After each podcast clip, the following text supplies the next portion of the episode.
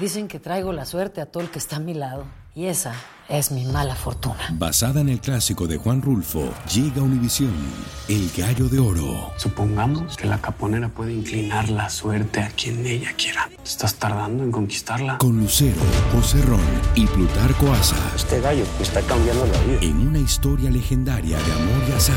No trates de cambiarme, no lo vas a lograr. El Gallo de Oro, gran estreno miércoles 8 de mayo a las 9 por Univisión. Hola, soy Jorge Ramos y a continuación escucharás el podcast del Noticiero Univisión. El programa de noticias de mayor impacto en la comunidad hispana de Estados Unidos. Buenas tardes. Los policías que respondieron a la matanza en la primaria de Uvalde, Texas, esperaron demasiado para confrontar al pistolero, actuaron sin sentido de urgencia para crear un centro de mando y le dieron información equivocada a los familiares de las víctimas. Eso es lo que indica un demolador, un demoledor informe del Departamento de Justicia sobre la matanza y la respuesta de las autoridades tejanas a esa tragedia. Esa tragedia, Jorge, en la que 19 alumnos y dos maestras fueron asesinados y la investigación federal sugiere que algunas de esas vidas pudieron haberse salvado. Y de Terrazas nos dice cómo reaccionaron a estas duras críticas los familiares de quienes murieron.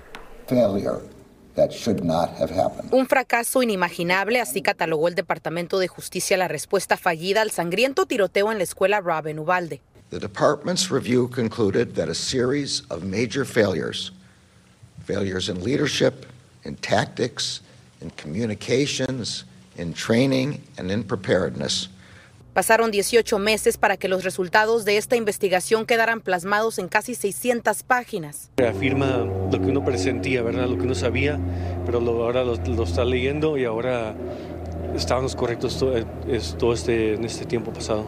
El reporte identifica a cada uno de los agentes que tenían una posición de liderazgo y destaca una falla mayor. Officials on scene transitioned from treating the scene as an active shooter situation to treating the shooter as a barricaded subject. This was the most significant failure. Pero también subraya la comunicación errónea de la policía con padres de los estudiantes durante el tiroteo, correos electrónicos con falsa información, publicaciones en redes sociales que aseguraban que el tirador había sido detenido y falsas esperanzas a padres de algunas de las víctimas mortales, diciendo que seguían vivas. El extenso análisis también cuestiona el trato a las víctimas y es que ahora sabemos que los sobrevivientes fueron puestos en un autobús sin equipo médico y que a una de las víctimas, aún con vida, la colocaron en el suelo del plantel donde murió momentos después. Una maestra que murió afuera, sí, dolió a nosotros porque duele. Imágenes que han quedado plasmadas en la memoria de aquellos que han visto las grabaciones que forman parte de los más de 13.000 artículos de evidencia. Vi una niña arrastrada hacia el pasillo que ya no tenía su cara. Estaba, le disparó en la cara y estaba todo explotado. Ya no, no se reconocía. Esta investigación no puede imputar cargos criminales a los policías porque el Departamento de Justicia Federal carece la jurisdicción en el caso, pero el reporte advierte que los agentes no actuaron con urgencia alguna. La Fiscalía del Condado de Uvalde tendría la última palabra sobre si se debe procesar a algunos policías, algo que exigen los padres de las víctimas. These officers are prosecuted. I don't think there's ever going to be enough. Lidia está con nosotros. Lidia, ¿qué dijo el fiscal general Merrick Garland sobre lo que se debe hacer para evitar tragedias similares en, en otras partes del país?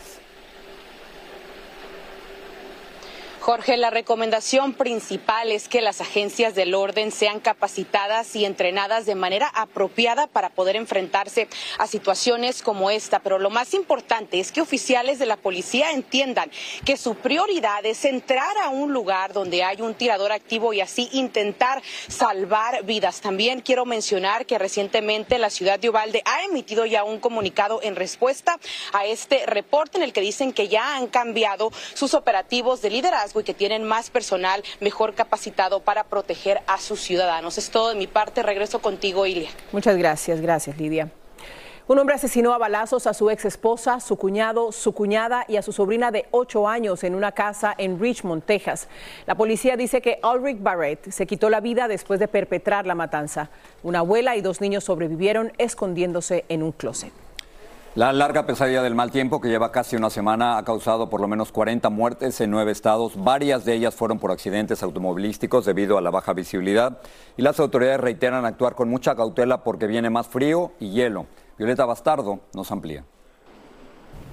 Las temperaturas son tan frías que congelan árboles, ríos, carreteras y causan accidentes como el que le ocurrió a este conductor que perdió el control y se estrelló contra un buzón. Tennessee lamenta la muerte de más de 14 personas por las inclemencias del tiempo. En Kentucky, cuatro estudiantes que acampaban tuvieron que ser rescatados en helicóptero. En Oregón, un tendido eléctrico cayó sobre un auto, causando la muerte de tres personas y dejó un bebé herido, según los bomberos. En Nueva Jersey, los residentes de Patterson intentan reponerse de las inundaciones por el desborde del río Passaic, obligando a varias familias a evacuar y alojarse en refugios habilitados por las autoridades. Bueno, hemos asistido a varias familias que tienen niños eh, que no tienen que tienen problemas de, calefacción y que han estado en las partes inundadas. Las hemos movido a hoteles eh, alrededor del área. El frío es tan intenso que las cataratas en Patterson se han formado rocas de hielo, convirtiéndose en una atracción visual. Mientras en Nueva York, la gobernadora Kathy Hochul ha declarado zona de desastre en algunos condados al oeste del estado, donde dos hombres y una mujer murieron trágicamente. Aquí en Nueva Jersey y también en Nueva York nos preparamos para otra ronda de nieve que nos estará afectando tan pronto como el viernes. Otros estados también se verán afectados por la tormenta que pudiera dejar una a cuatro pulgadas de acumulación de nieve. Desde Nueva Jersey, Violeta Bastardo, Univisión. Y el frío va a seguir. Increíble, qué imágenes. Nos acompaña ahora la meteoróloga de Univisión, Jessica Delgado. Ella nos va a hablar de la nieve por el efecto del lago. Jessica, te oímos. Así es, Celia y Jorge, el fenómeno conocido como nieve por efecto lago es muy común en la región de los grandes lagos durante los meses más fríos del año. Pero ¿cómo se forma? Primero necesitamos un cuerpo de agua caliente y una masa de aire muy fría. Y como vemos aquí, tenemos aire polar que llega desde Canadá y un lago con temperaturas relativamente cálidas, el cual no se ha congelado. El aire cálido asciende desde la superficie por ser menos pesado. Se encuentra con aire frío, se condensa, formando grandes nubes. Y una vez se forman todas estas nubes, normalmente un viento viene del noroeste y las transporta hacia la orilla del lago, cubriendo de un manto blanco a las comunidades cercanas a los lagos en algunos casos por varios días. Y precisamente eso es lo que vemos en el pronóstico para ciudades frente a los lagos de Erie Ontario, como Buffalo y Watertown en Nueva York, que estarán experimentando este fenómeno hoy y mañana con acumulados de nieve de hasta un pie es posible. Jessica, gracias por este informe. Vamos a cambiar de tema. Vamos a Texas, donde miembros de la Guardia Nacional de ese estado continúan desafiando al gobierno del presidente Biden y ocupando el parque Shelby junto a la frontera con México.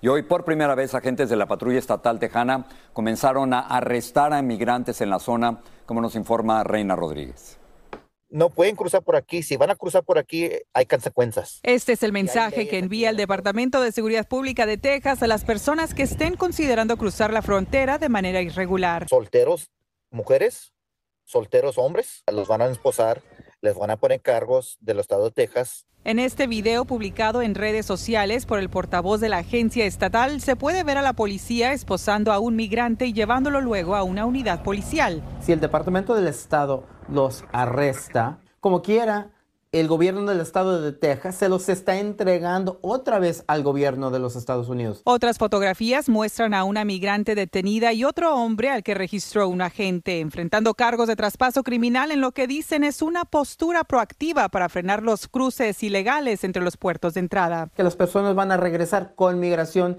de nuevo, inmigración Ah, va a ser lo que ellos quieren hacer, deportarlos, eh, dejarlos ir, ah, mandarlos a la Corte de Inmigración. Estas detenciones marcan los primeros arrestos desde que el Estado tomó posesión del Parque Shelby y en terrenos privados bajo la autoridad de la Declaración de Desastre Fronterizo del gobernador Greg Abbott.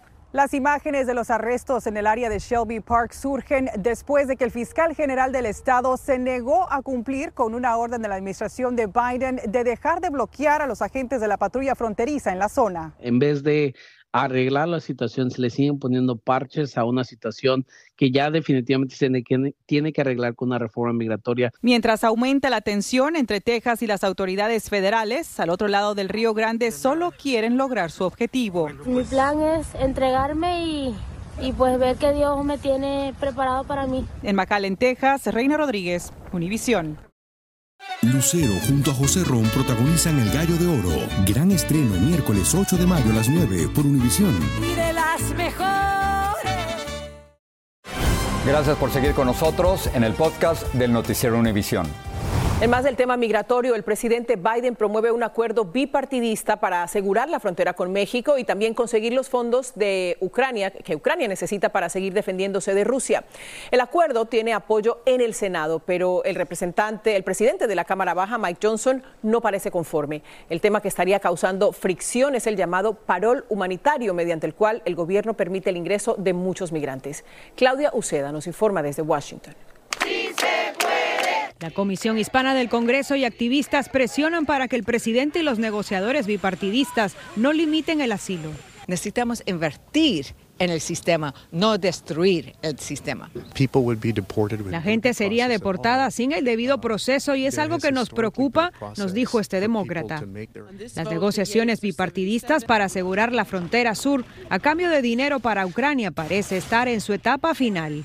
El presidente dijo no creer que queden puntos en desacuerdo. Pero reportes indican que uno de los principales obstáculos en las negociaciones es el parol humanitario. Ayer Biden se reunió con los líderes del Congreso. Fue una reunión muy positiva, señaló el líder demócrata del Senado. El líder republicano del Senado dijo esperar a que se someta un voto la próxima semana pero en el camino parece ser que la piedra es el presidente de la Cámara de Representantes, Mike Johnson, quien aún está con duda. Aún no sé lo que van a proponer. Ha habido muchos rumores, pero tengo esperanzas de que nos den algo que se acerque mucho a RH2, dijo el republicano. El proyecto de ley HR2 fue aprobado por los republicanos de la Cámara Baja el año pasado e incluye medidas controversiales de la época de Donald Trump. Esas medidas incluyen detener a inmigrantes que buscan asilo y devolverlos a México, retomar la construcción del muro fronterizo, entre otras cosas. En una entrevista, Johnson sostuvo um, que habla muy frecuentemente con Donald Trump sobre el tema.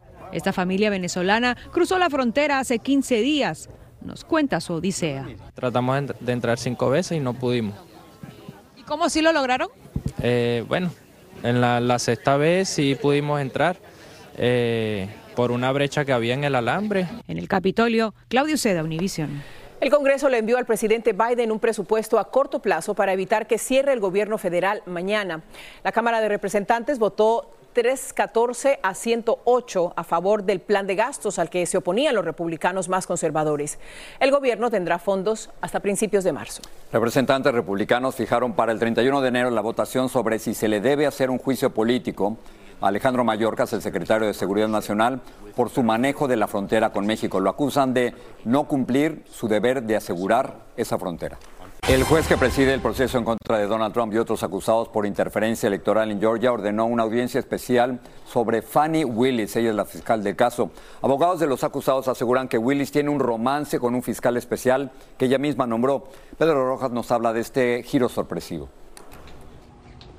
Fanny Willis, la fiscal de distrito del condado de Fulton en Georgia que acusó al expresidente Trump y a otra veintena de personas de interferir en las elecciones de su estado, es citada a una audiencia judicial el 15 de febrero y tendrá que presentar un documento por escrito antes del 2 de febrero para contrarrestar alegaciones de que contrató a un presunto amante como líder de su equipo de abogados. El juez Scott McAfee, quien maneja todos los casos, emitió hoy la orden. El abogado Jaime Vázquez dice que Willis corre un riesgo muy alto. Cuando se hace alguna acusación de mala utilización de fondos y de algún tipo de falla ética a un fiscal eh, involucrado en algún caso que está abierto, son de alta gravedad. Las acusaciones contra Willis fueron hechas por el abogado de uno de los codefendidos de Trump, el cual aseguró en documentos de corte que la fiscal contrató al abogado Nathan Wade, le pagó más de 600 mil dólares y luego se fue con él en un crucero. Wade enfrenta un proceso de divorcio y Willis fue citada a testificar el 31 de enero, también en ese caso en el que todo el expediente permanece fuera del alcance público. El expresidente Trump dijo que luego de estas revelaciones, el caso en su contra debería desecharse. Ella ha sido desenmascarada. No puedo imaginar que ellos deseen continuar con ese caso, destacó. La fiscal Fanny Willis asegura que los señalamientos que se le hacen tienen orígenes racistas. ¿Por qué las acciones que toman los jueces blancos republicanos son suficientemente buenas, pero las de una mujer afroamericana demócrata no apuntó? El día en que citaron a Willis a testificar en el proceso de divorcio del abogado Nathan Wade, comenzaron las alegaciones en su contra. En Washington, Pedro Rojas, Univisión. La escritora Jane Carroll concluyó hoy su testimonio en el juicio por difamación contra Donald Trump en Nueva York. Carroll negó haberse beneficiado de sus denuncias públicas de que Trump la violó hace tres décadas. Un abogado de Trump le había dicho al jurado que Carroll logró fama al publicar un libro de memorias sobre su denuncia. Vamos a pasar a México, donde la delincuencia está utilizando drones con explosivos para atacar comunidades enteras. Son dispositivos con cámaras infrarrojas que pueden cargar explosivos de más de 5 libras de peso. Jessica Cermeño nos muestra el viaje que realizó un equipo de N hasta una comunidad de Guerrero destrozada por los ataques. Para ver la magnitud de los daños que han causado los drones con explosivos en Guerrero, en el suroeste mexicano, hay que viajar muchas horas por caminos sin pavimentar con vehículos destrozados por las balas y las bombas. Un equipo de N viajó hasta la comunidad de Buenavista de los Hurtado, en la Sierra Guerrerense. Los acompañó el sacerdote Filiberto Velázquez. Pues Buenavista se encuentra totalmente solo, bajo el control de pues un grupo, un campo de batalla donde va a haber muchos muertos. Los casi 200 habitantes huyeron para salvarse. La escuela local tiene paredes, ventanas y techos destrozados y dentro de la iglesia lo único que queda en pie es el pequeño altar. Los ataques venían de este campamento de sicarios de la familia michoacana instalado en medio de la sierra. Estos videos fueron tomados de la memoria de uno de sus dos dispositivos que derribaron grupos de autodefensa. En las imágenes se ven varios hombres con ropa de camuflaje y hasta su antena satelital de Elon Musk. Uno de ellos está cavando una fosa. También quedaron grabados varios bombardeos. Son grupos al margen de la ley. Pero muy equipados. Sus drones tienen cámaras infrarrojas y sensores térmicos. Pueden volar hasta a más de 4 millas de altura y cargar objetos de más de 5 libras. Y sus cámaras tienen tanta resolución que pueden captar bien los detalles en la Tierra. Por eso algunos de los que sobrevivieron se resguardan en Tetela del Río, un poblado a dos horas de ahí. Las bombas que avientan, los niños que se espantan. Luego ven algo en el cielo y empiezan que son los drones y que son los drones. Según la Secretaría de la Defensa Nacional, durante 2023 los soldados encontraron en promedio 126 dispositivos aéreos de este tipo cada mes. Cuando no nos tiran bombas, nos tiran balazos. ¿A tu casa ya, ya han tirado? Pues a mi casa le cayó una a mi muchacha. No queremos problemas para nada. En México, Jessica Cermeño, Univision. Sigamos en México. Forbes publicó la lista de las personas más ricas de México. El quinto puesto lo ocupa María Asunción Aramburu Zavala, dueña de la cervecería Modelo con un patrimonio de 6 mil millones de dólares. Cuarto lugar está Alejandro Valleres del Grupo Val con 8 mil millones. En tercer lugar está Ricardo Salinas del Grupo Salinas con más de 13 mil millones de dólares. En el puesto número dos está el magnate de la minería, Germán Larrea, con una fortuna de casi 27 mil millones de dólares. Y en primer lugar, el empresario Carlos Lim con un patrimonio de unos 100 mil millones de dólares. Un estudio está alentando la interminable batalla de los sexos sobre si hombres o mujeres son mejores para hacer ciertas cosas. Es muy complicado porque la investigación sugiere, la investigación, que los hombres se orientan mejor que las mujeres y que por eso explican mejor las direcciones. Eso dice la investigación. Bueno, la polémica ya está servida y Lourdes del Río nos cuenta el origen de esta teoría. Se dice que los hombres tienen mejor sentido de navegación y que por eso se les da mejor encontrar las direcciones que a las mujeres. Un nuevo estudio asegura que eso se debe a la forma en que se educa a cada sexo. Desde tiempos más remotos estamos acostumbrados a manejar un poco más o a llevar un poco más el, control sobre, eh, sobre la calle, sobre los lugares que, que, donde vamos. En el estudio publicado en The Royal Society Journal, se analizaron 21 especies, incluida la humana, para determinar el origen de las capacidades de orientación la muestra también incluía cangrejos de río, chimpancés, ranas, pandas y caballos. Los resultados han generado bastante controversia. ¿Usted cree que ese estudio está acertado, que los hombres tienen mejor sentido de dirección? Yo no creo. Yo no creo. ¿No? Porque yo, eh, yo siempre soy una persona que las mujeres saben cuando alguien lo está mirando. Pero cuando una mujer está mirando a un hombre, él nunca se da cuenta. Entonces, ¿tú crees que no, que no tienen sentido de dirección por eso? no. Un poquito, un poquito. Un poquito. Un poquito más. Pero no mucho. Porque el hombre es hombre y tiene mejor sentido común que la mujer. Oh, o No sea, que sea machista. No, no, no. no, no es machista. ¿Y por qué piensa que tienen mejor sentido común? Mire, los animales, siempre usted ve el, los animales, el hombre es más fuerte que, que la animal mujer. Yo no puedo discriminar a la mujer las mujeres, sin, sin ustedes no podemos vivir nosotros. Punto. O sea, ¿que ¿usted queda bien o queda bien? No, yo estaría loco sin, sin, sin una mujer que me ayude a ver dónde estoy. Incluso algunos profesionales de la salud mental difieren del estudio. Es muy difícil desde el punto de vista psicológico diferenciar lo que es genético y evolutivo de lo que es aprendido y experiencial. Por eso es que estas conclusiones no son absolutas. Sinceramente no creo que este estudio acalle la eterna controversia de quién tiene mejor sentido de dirección o quién maneja mejor. Hay hombres que lo hacen bien y mujeres que incluso podrían llegar a hacerlo mejor. Les confieso que yo no me cuento entre ellas. En Miami, Florida, Lourdes del Río, Univisión. Difícil el estudio. yo, yo me pierdo a la primera, y a la segunda y a la tercera. Mi esposo también, yo, yo soy la que lo tiene que guiar, así que Yo que depende también de dónde tengas el teléfono. ¿no? claro, claro, eso Y antes en los mapas, bueno, en- olvídate. es solo un estudio, pero suena hasta divertido, hay que encontrarle el lado bueno a todo, ¿verdad? Sin dirección nos vamos. Buenas noches. Gracias.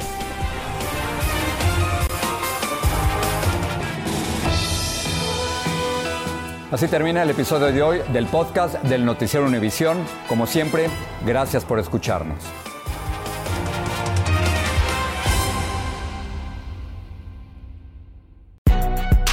Si no sabes que el Spicy McCrispy tiene Spicy Pepper Sauce en el pan de arriba y en el pan de abajo, ¿qué sabes tú de la vida? Para, pa, pa, pa. Dicen que traigo la suerte a todo el que está a mi lado. Y esa es mi mala fortuna. Basada en el clásico de Juan Rulfo, llega Univisión, El Gallo de Oro. Supongamos que la caponera puede inclinar la suerte a quien ella quiera. ¿Estás tardando en conquistarla? Con Lucero, José Ron y Plutarco Asa. Este gallo está cambiando la vida. En una historia legendaria de amor y azar. No trates de cambiarme, no lo vas a lograr. El Gallo de Oro, gran estreno miércoles 8 de mayo a las 9 por Univisión.